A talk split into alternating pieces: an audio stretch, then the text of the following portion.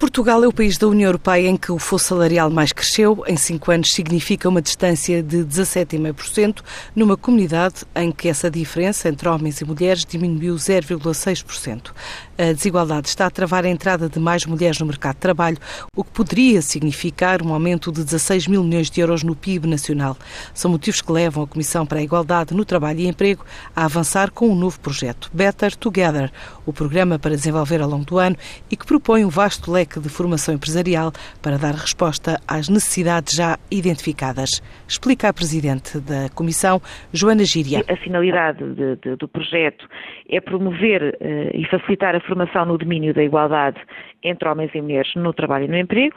de modo a contribuir para a diminuição e para a resolução de preconceitos uh, de género. Uh, em 2013, a CIT promoveu a criação de um fórum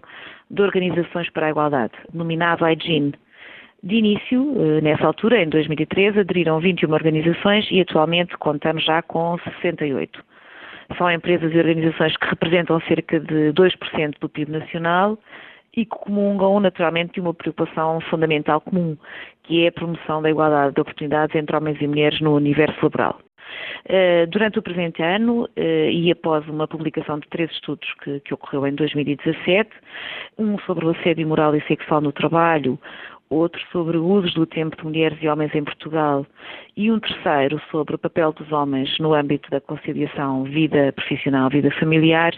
eh, verificou-se que ainda há uma necessidade de desenvolver um projeto destinado às empresas portuguesas e às multinacionais que operam em Portugal que têm esta preocupação, bem como eh, a outras organizações. O projeto nasceu no fórum criado há quatro anos, intitulado IGEN, composto por cerca de 70 organizações, que em conjunto representam cerca de 2% do produto interno bruto português e é coordenado por esta Comissão para a Igualdade no Trabalho e Emprego, com base em vários estudos sobre a temática. Ora, nasce agora então o tal projeto, o tal Better Together, com base em quê? Uh, quer nestes estudos, quer em estudos uh, atuais e também no Gender Equality Index, que é uh, um, um, digamos, um índice que mede o indicador do conceito de igualdade de género comparando os países da, da União Europeia e que eh, concluiu eh, pela necessidade de acelerar o objetivo proposto a nível, a nível mundial. Portugal está com uma pontuação de 56, sendo que a média europeia neste momento é de 66,2. Isto são dados de 2015. Eh, e, portanto, há aqui uma necessidade de acelerar o objetivo proposto a nível mundial,